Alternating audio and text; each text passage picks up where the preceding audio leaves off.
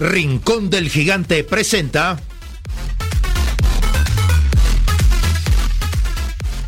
Semilla Oriental, un programa sobre el desarrollo de las nuevas generaciones en la sociedad del conocimiento.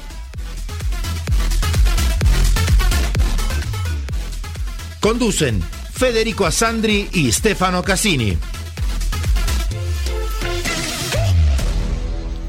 Producción Enzo Menose.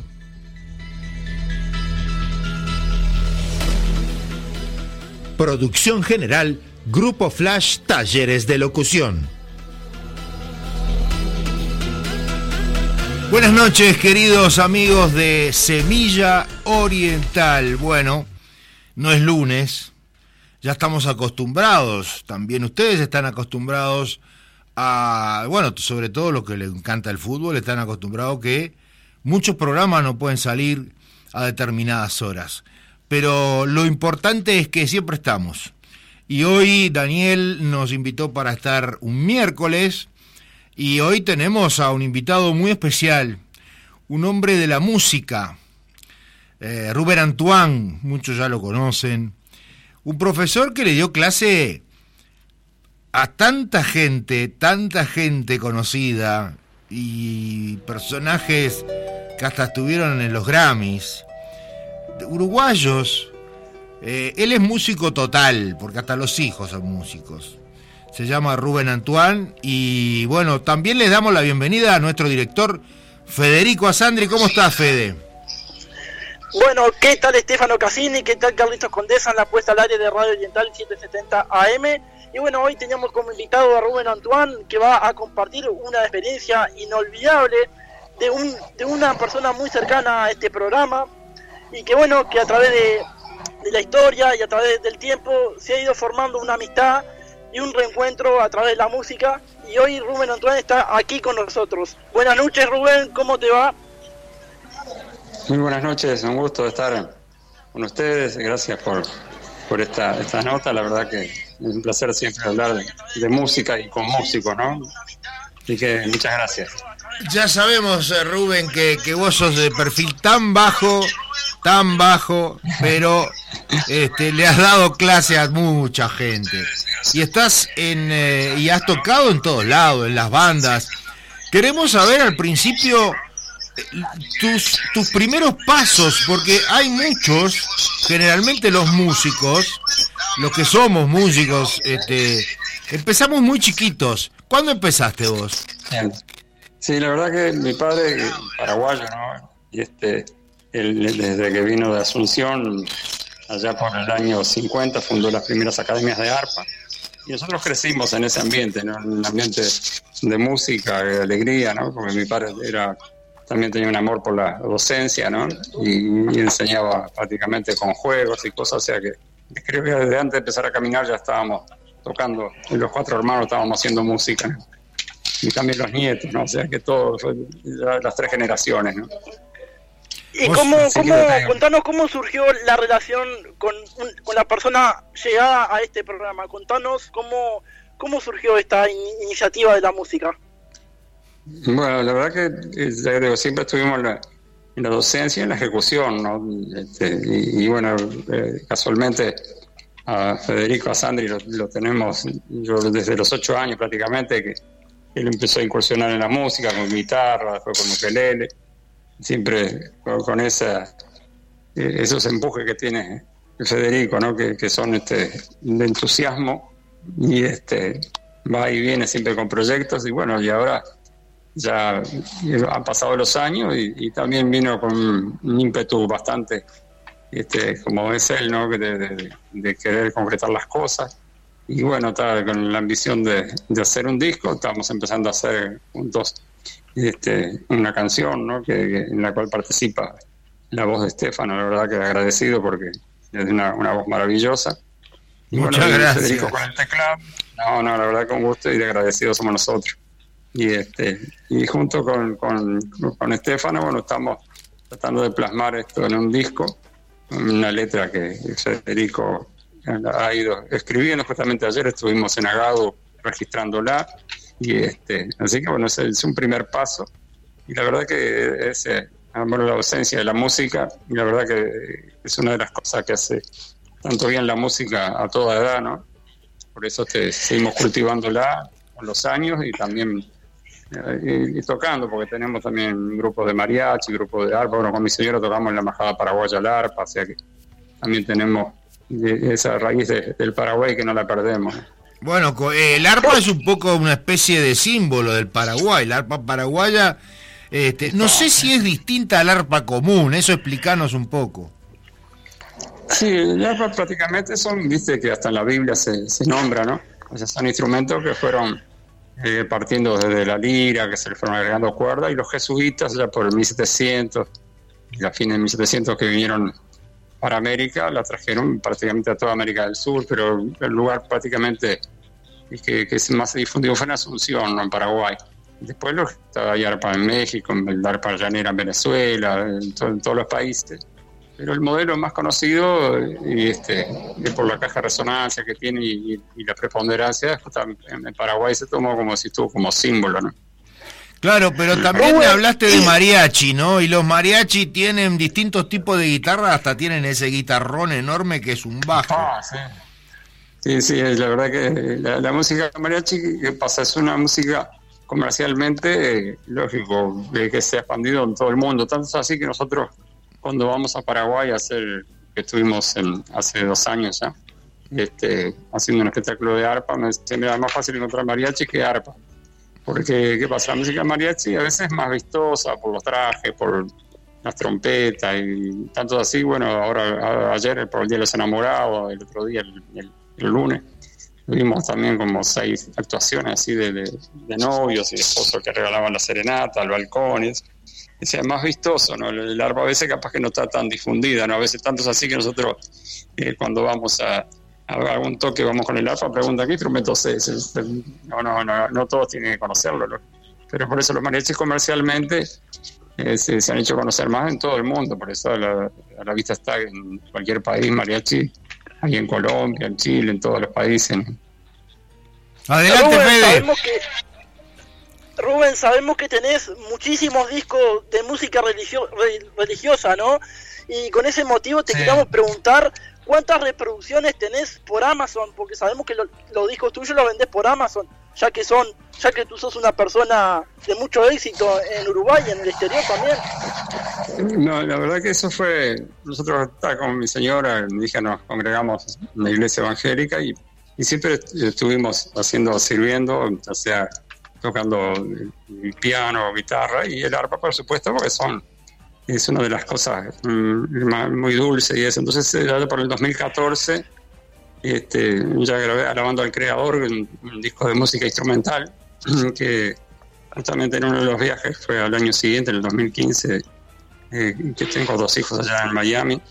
Este, y justo nos invitaron a tocar en un par de iglesias y bueno, se, se coincidimos que nos invitaron de la iglesia de Ricardo Montaner allá en Casa de Jesús y este y el propio representante de Montaner eh, me hizo poner el disco ese en los Grammy y bueno eso fue lo que le dio también un poco el espaldarazo ¿no? para que se conociera y esas plataformas como de hoy en día como es Amazon y esas tiendas virtuales hace que, la gente compre en todas partes del mundo ¿no? uno a veces ni se piensa que, puede haber tantas ventas a veces, yo que sé, en España, a veces en, países remotos, en Japón, y este, porque son discos de música instrumental y este y que también se sirven como para, hay uno que se llama Orando con arpa, este, que gracias a Dios también son cosas que se han ido dando y este que en principio te digo, lo, siempre lo hacíamos como un servicio, pero también como vivimos de la música, también es bienvenido a todas esas ventas. Rubén, este, importante, nosotros somos como viejos músicos y el otro día charlando eh, recordábamos viejos tiempos. ¿Cuándo empezaste eh, a actuar, digamos, de forma profesional? ¿Cuándo ganaste los primeros suelditos? Y sí, prácticamente yo a los 16 años por ahí me recibí, pero en aquella época no se podía ejercer hasta los 18. Y este, pero ya en ese entonces ya mi padre tenía la costumbre de, o sea, de, ir a todo tipo de fiestas, principalmente también ir a, residenciales, llevar la música al Piñero del Campo, tanto así también al, al mirar de voz, decía que como, como también manera de, de mostrar la música y también de foguear a, los alumnos y a nosotros. O sea, prácticamente en esa edad 16, 18 fue que empezamos la, la movida. Bueno, importante también que nos cuentes un poco a quién le enseñaste música, porque hay algunos que, que, encararon esa carrera y ya son grandes. Ah, sí, sí, la verdad que sí. Sí, en la generación, como hablábamos la otra vuelta, la generación de mi hijo, de Adrián, que son de 45, 46 años por ahí. Adrián tiene 44, va a cumplir 45, mi hijo mayor. Este, en esa época, bueno, estudiaba Gustavo Montemurro, estudiaban bueno, muchachos que, que, están en Alemania, otros, tengo dos o tres arpistas que están en Estados Unidos. Este, Para los que no saben, Gustavo Montemurro es el tecladista de Jaime Ross y este un, personaje muy querido también, conocido ah, por mí, este, que, eh, que es un grosso, un grande aquí en Uruguay. siga, siga. La verdad que sí, o sea que son a lo largo de tantos años, era una época, en las primeras épocas aquellas de, del 60 y pico, 70, en la academia había 200 alumnos, bueno, mi padre tenía un grupo de 150 arpistas, o sea, había mucha gente, no estaba más, eh, era, era más este, no es como la tecnología ahora que absorbe mucho los gurises y, y no, no, no, no, tiene paciencia como para estudiarnos. Pero obviamente grabaste el Sondor, obviamente, pero también ah. actuaste con Cacho de la Cruz cuando te sonaba el trombón. Contanos. Sí, sí, con Cacho, bueno, nos, conocimos ahí por el 80. Yo trabajé 14 años haciendo la música para todos los programas y este, le componía para, para, para, el, para el show del mediodía, cosas cortinas para el cacho bochinche. Y bueno, a raíz de eso también traía a Maximiliano, a los tres hijos, ¿no? a Maximiliano, a Rodrigo. Maximiliano tenía nueve años más o menos, se llevan dos años conmigo. Y este, bueno, y ahí armaban bandas y eso, o sea, los dos estudiaron guitarra. Eh, Max estudió guitarra y teclado y un poco batería. Y Rodrigo, que, tocó la batería en el show Mediodía, eso era batería y teclado. Federico, saludamos y la última pregunta, Fede. Rubén, y bueno, contanos brevemente cuál fue tu disco más potente, que tuvo más reproducciones, ¿Alabando al Creador o los otros? Bueno, sí, Alabando al Creador es el, que más se vendió. Este, y bueno, después este es uno que grabé en el 2018 que se llama Viajando. Que también, casi todos son esos de música instrumental, este, principalmente con el arpa. Y después bueno, hay muchos discos que son de, guitarra o acompañando cantantes. ¿no? El último fue con un mexicano que hicimos con mi hijo allá en, Estados Unidos. O sea que siempre hay, hay, hay, música para hacer y que, y que siga así, ¿no? Que, ¿no? que no se pare la música. Así que el agradecido soy yo por la entrevista. Bueno, muchísimas gracias Rubén. Lamentablemente no tenemos más tiempo porque tenemos que ir a la tanda y a Semilla Deportiva. Muchas gracias. A ustedes, a ustedes un fuerte abrazo y gracias.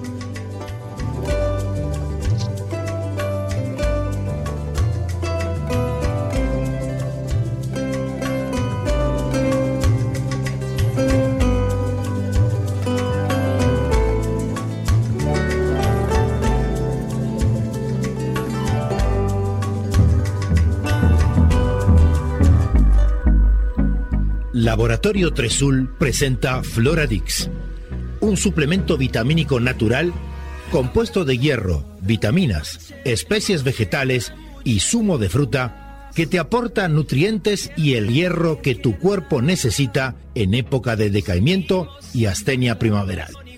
Floradix, de Laboratorio Tresul. No quiero perder lo que queda. La vida es dulce, la vida es dulce. Para el desayuno siempre es muy oportuno. Un Martín Fierro con membrillo. ¿Y Con batata o zapallo. Es bien sencillo, mermeladas del rincón. Verduras no reciben como lo hacía mi abuela. Para mí, rinconcito. Digo frutilla y zapallo, sabores bien uruguayos, mi pedido de la miel. Se me alza la piel, los dulces y mermeladas son del rincón del gigante.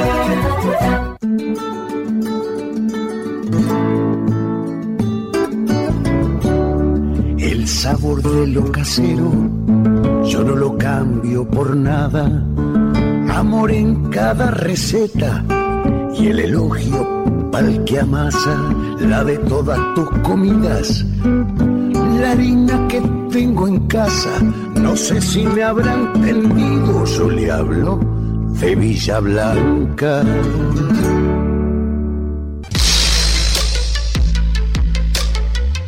Pasarte a una Citroën Sub 4 Cactus ahora está en tus manos.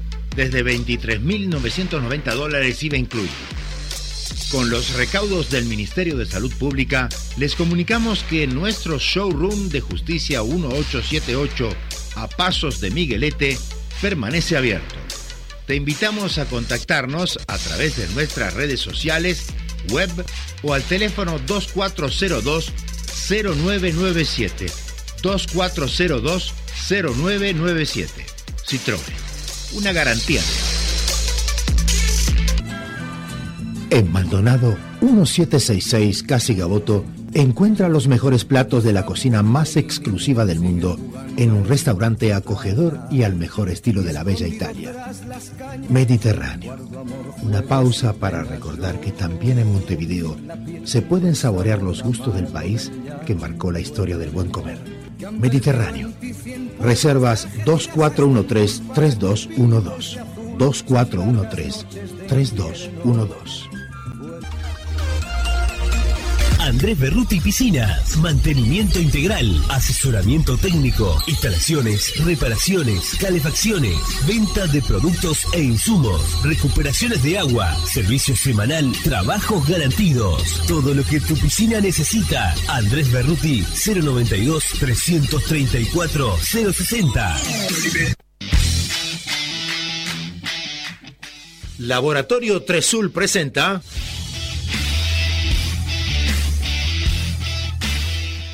Semilla Deportiva, un programa de Enzo Menose.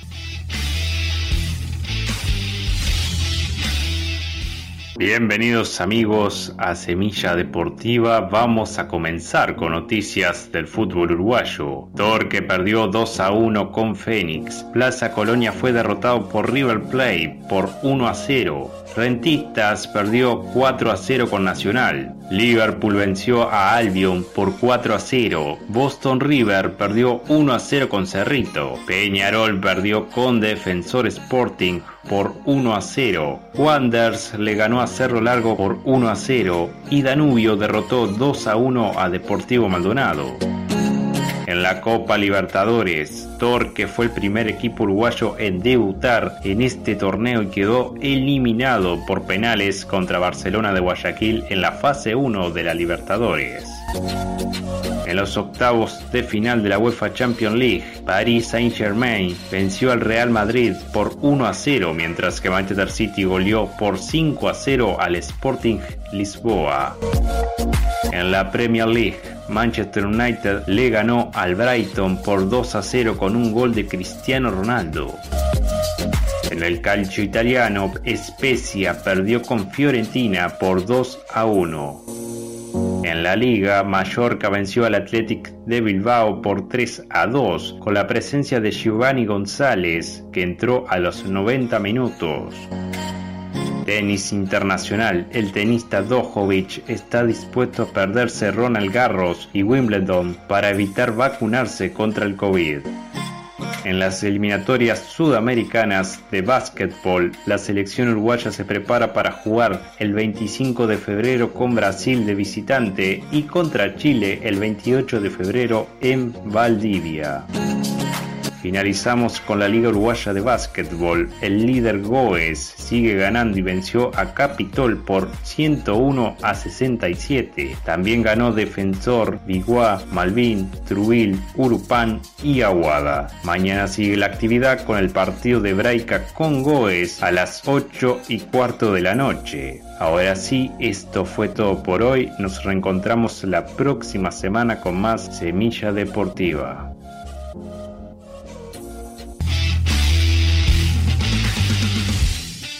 Laboratorio Tresul presentó Semilla Deportiva, un programa de Enzo Menose.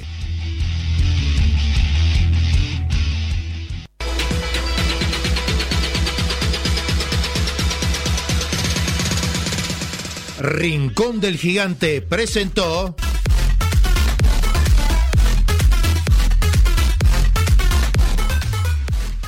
Semilla Oriental, un programa sobre el desarrollo de las nuevas generaciones en la sociedad del conocimiento.